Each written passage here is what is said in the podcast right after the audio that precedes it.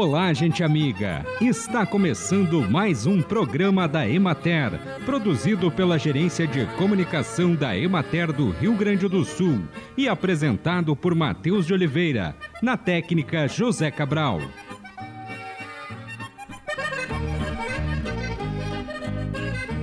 A cebola é a hortaliça condimentar mais difundida no mundo. Apesar de sua pequena importância nutricional como fonte de vitaminas e sais minerais, apresenta propriedades terapêuticas comprovadas, como a proteção contra algumas infecções do aparelho digestivo, diminuição do nível de glicose no sangue e proteção contra a arteriosclerose. É um bulbo provavelmente originário da Ásia Central, tendo sido cultivado na Índia e China desde tempos remotos, sendo muito apreciado na Grécia, Roma e Egito antigos. É uma aliácea, assim como o alho, a cebolinha e o alho poró. A cebola apresenta formatos variados, podendo ser redonda, achatada ou em forma de pera. Quanto à cor, os bulbos são amarelos, brancos ou roxos. Escolha os bulbos com cuidado, sem apertá-los ou jogá-los na banca de exposição. Prefira bulbos firmes, com casca seca e pescoço seco e cicatrizado. Entre bulbos de mesmo tamanho, escolha os mais pesados. Evite bulbos brotados, com feridas, áreas amolecidas e mofo.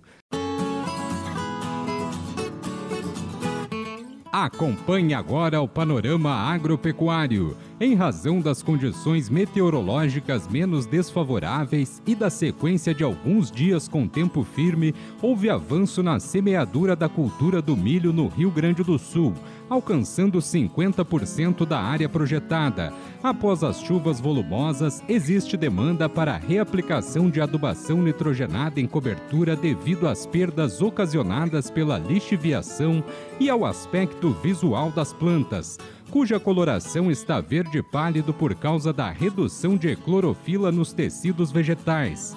Os produtores prosseguiram o monitoramento de cigarrinha na última semana. O arroz também está em implantação no estado, a ocorrência de elevados volumes de precipitações na primeira quinzena de setembro resultou na suspensão dos trabalhos de preparação do solo e da semeadura. Apesar da eventual presença de dias ensolarados e das elevadas temperaturas subsequentes, os níveis de umidade no solo estão excessivamente elevados. Estima-se que seja necessário um período de até duas semanas sem chuvas para drenar o excesso de água e proporcionar a umidade ideal para a retomada dos processos de plantio. O excesso de chuvas também prejudicou o progresso da semeadura do feijão de primeira safra.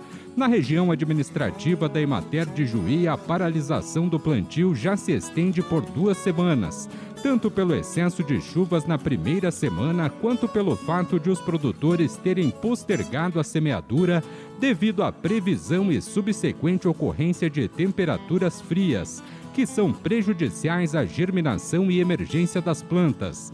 Na região de Pelotas foi iniciado o plantio do feijão com os primeiros cultivos realizados em Canguçu.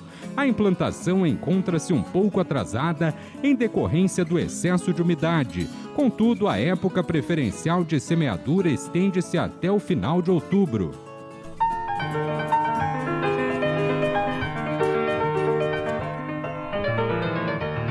Profissionais das áreas da neuropsicologia, neuropsicopedagogia, direito e da extensão rural debateram no dia 29 de agosto em Ijuí avanços e limitações no Brasil sobre a inclusão da pessoa com deficiência intelectual e física a jornalista Cleusa Brutti conversou com a advogada Karen Costa Ferreira, a neuropsicóloga Márcia Baioc do Amaral, a neuropsicopedagoga Maristela Cigana e a neuropsicopedagoga clínica Liliane Faistal.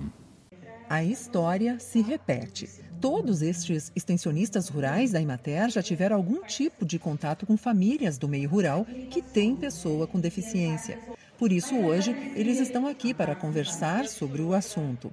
Esta advogada, convidada para o encontro, fala sobre as leis que existem no Brasil para proteger os direitos da pessoa com deficiência, os chamados PCDs. O que, que a gente tem no Brasil em termos de leis? Nós temos legislações hoje que são recentes, né, desde 2012, e que veio pela luta incansável de uma mãe.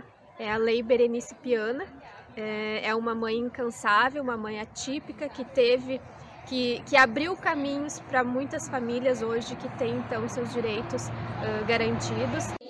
Sou mãe de duas pessoas com transtorno espectro autista. Esta neuropsicopedagoga, que tem dois filhos com transtorno do espectro autista, falou sobre o assunto. O transtorno do espectro autista, que é um transtorno do neurodesenvolvimento e se caracteriza por é, limitações nas questões sociais, né, um comprometimento nas questões sociais e de linguagem, e também de interações, né, é, questões de interações, é, movimentos repetitivos e interesses restritos. Né.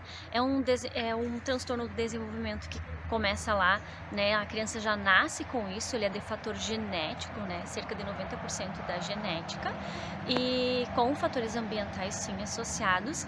Então o indivíduo nasce, não é um transtorno que você vai perder, né? Ao longo da vida. O autismo, ele não é doença, né? Ele é uma condição da criança, da pessoa autista, e para efeitos legais, ele é considerado deficiência, para que a gente possa ter uh, os direitos que hoje uh, abarcam todas as deficiências também para os autistas, mas é isso é para efeitos legais. Você fala sobre escutar principalmente as mães, os pais. Queria que você comentasse um pouco sobre isso. Sim, é, é muito importante que a gente tenha em mente o acolhimento.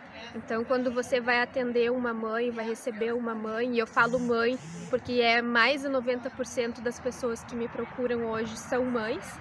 Então, são elas que largam trabalho, que param de trabalhar, que largam projetos pessoais, projetos profissionais e encaram essa luta para que seus filhos tenham o tratamento que eles merecem. E a gente precisa escutá-las, né? A gente precisa uh, ficar quietinho, ouvir essas mães porque elas chegam muito, muito doloridas, com muitas dores sofridas, destruídas, né, sem saber para que caminho percorrer. Então, que a gente possa sempre acolhê-las e, e escutá-las. A neuropsicóloga pesquisou na história da humanidade quatro diferentes períodos. Em cada época, a pessoa com deficiência é vista de uma maneira diferente. Então, a gente fala né, do paradigma da exclusão, da segregação, da integração e da inclusão, que é o que a gente busca chegar. Uh, a exclusão é, é, isso, né? É a invisibilidade. Eu não enxergo, essas pessoas não existem, elas estão à margem da sociedade.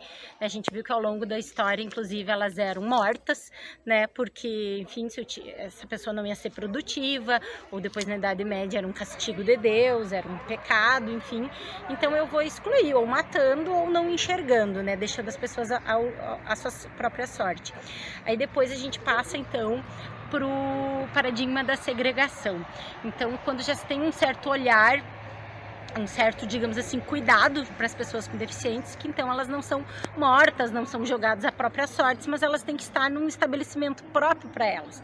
Que então aí começa a grande era das institucionalizações, né? Os asilos, os hospitais de caridade, muito ligados às igrejas, aos mosteiros, que eram lugares então que eram destinados para essas pessoas ficarem.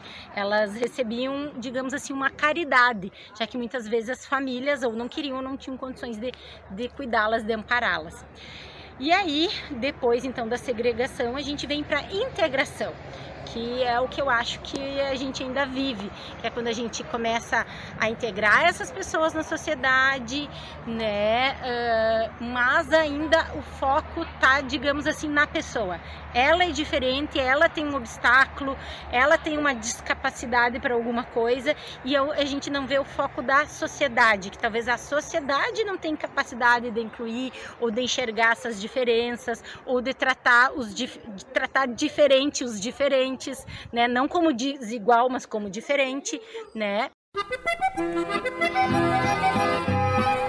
E assim encerramos mais um programa da Emater.